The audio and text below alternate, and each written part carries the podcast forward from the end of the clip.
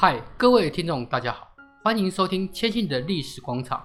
这是我们从社会文化来说历史，主题是世界独一无二的阶级——武士与特有的武士道文化。如果您没有接触过日本文化，却听过武士道这个名字，大概是从青木户道造所编写的武士道，日本人的精神中去了解。这位可说是个大人物。出生在岩手县盛冈的他，曾经担任台湾总督府殖产局局长，更在1901年提出糖业改良意见书，被称为台湾糖业之父。除了和台湾蓬莱米之父矶永吉并称之外，更是一九八四到二零零四年间日元五千元纸币上面的人物。五四五四。或许您可以随口道来，但是这个诞生于东北亚举世无双的社会制度，却令很多人着迷到不得了，却不知如何了解起。或许朋友会觉得与欧洲中世纪的骑士差不多。今天千信就带大家来了解这个阶级形成与影响。武士在日文中写成士，片假名念作 samurai，意思就是服侍自己的宗族。或是主君，而武士这个阶级什么时候形成的呢？据信是在西元六百四十五年之后才正式出现的。当时中大兄皇子，也就是后来的天智天皇，联合贵族中忠臣连族发动政变，刺杀权臣苏我入鹿，更逼死他的父亲苏我下邑自杀。苏我一族从此消失在日本的历史中，更让日本的皇室得以重掌大权。重回大位的孝德天皇迁都到南波京，也就是今天的大阪市，以伟大的变化意味建元大皇。注意，这是日本史上第一个天皇定令年号，大化是日本的第一个年号。第二年。就颁布改新之诏，推行政治改革，也就是我们历史课本都有写到的大化革新。主要的重点就是效法隋唐的均田制、租庸调制。更重要的是，让日本逐渐步入封建社会，巩固以天皇为首的中央集权制度。从大化革新后，日本各地都是受到天皇赐封的庄园。领主也都是皇族或是他身边的权臣，之后问题就出现了。这些人前往封地，总不能没有任何护卫吧？作为护卫阶级的士，就在桓武天皇时律制度下诞生了。真正要成为制度，要等到征伐奥羽地方，也就是日本的东北地方。为了消灭反抗势力，熟悉作战、屡屡征召的豪族。就成为武士制度的根本。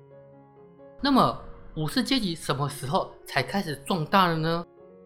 要等到十二世纪末，首创镰仓幕府的源赖朝担任征夷大将军后，象征武家社会正式压过传统的公家，也就是朝廷阶级。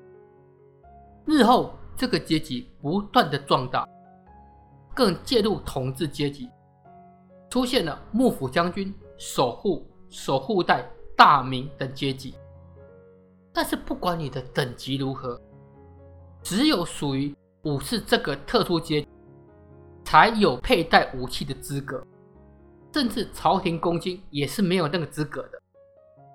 当然，武士也有上下之分，下级武士除了有姓氏可佩刀外，基本上和百姓其实没有什么两样。每个等级之间的依退进左也都有规定，可说是阶级严明的日本社会另一个证明。武士的佩刀一般来说分长短两把，长的就是一般我们在日本时代剧中常常看到用来攻击的那把刀，一般称之为太刀或是打刀，短的称为斜插。除了是长刀损坏时的备用之外，其实最重要的用途是用在我们熟知的切腹哈拉基里。配刀的方式也有注重。出门之前，先将斜插插在腰带里，用右手提着刀，走到门口的玄关处，穿上鞋之后，再把长刀插到腰带里。以自己刀为傲的武士，如果刀鞘被碰到，视为不礼貌。当时刀都是佩戴在左边，这样错身而过才不会碰到。这个习惯直到今天的日本还是维持靠左行走的惯例。武士阶级理论上必须是文武双全的人，除了要擅长日本的剑术、马术、射箭等武艺之外，他也必须要读书、学习汉文、练习书法、做文章，尤其是兵法韬略，更是必须所要精通。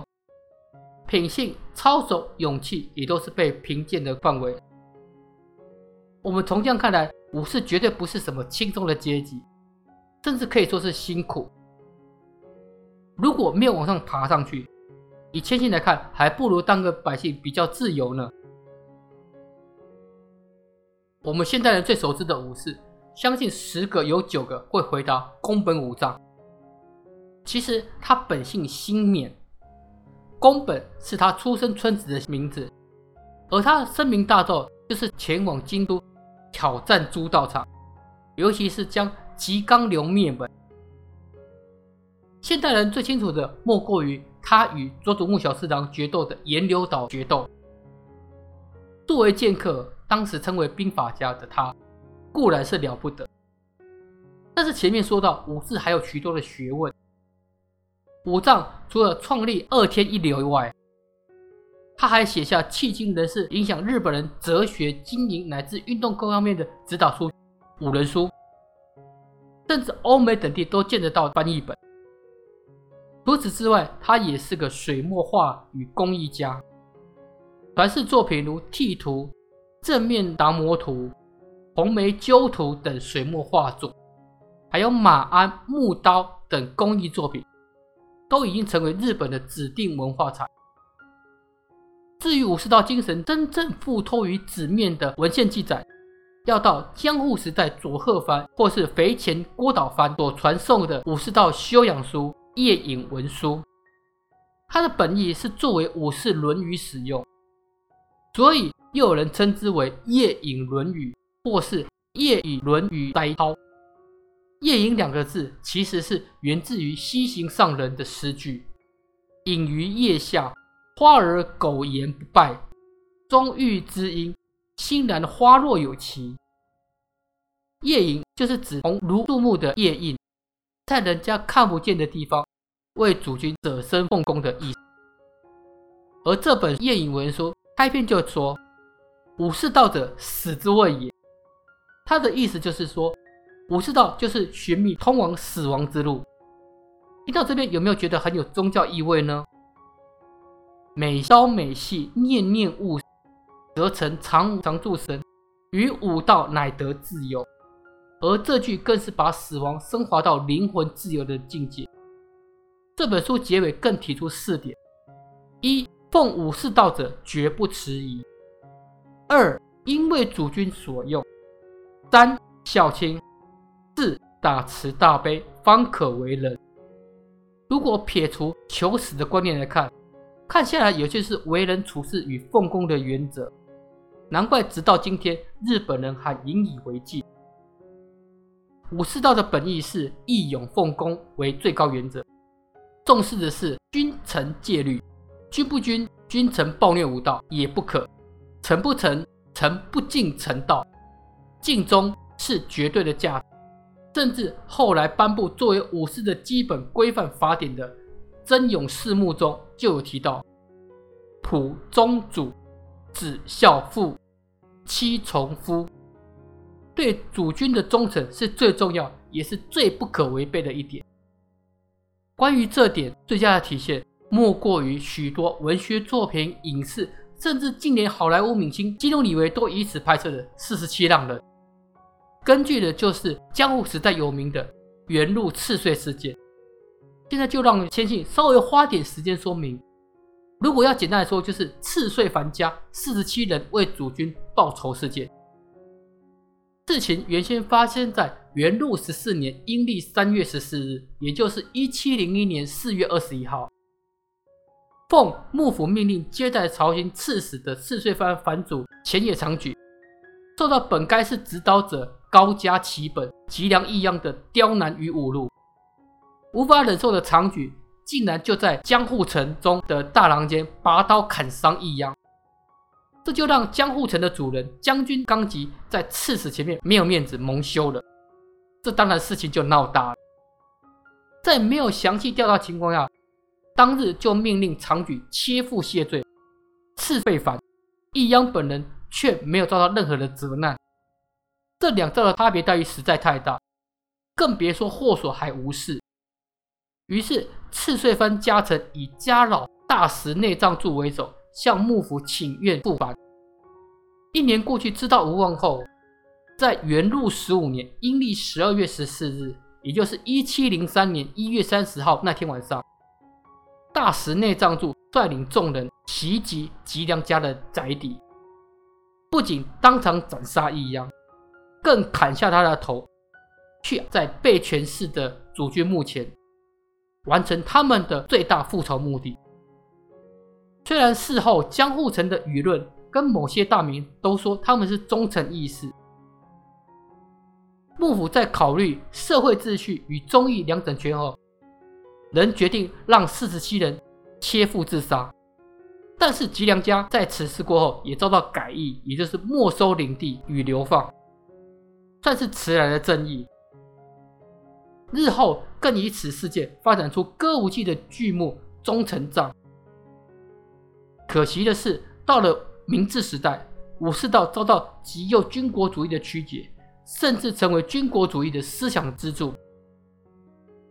千千本身其实对日本文化也稍有研究。日本的国花樱花，花期从绽放到凋落只有一周的时间，凋落仅需要一夜就散落。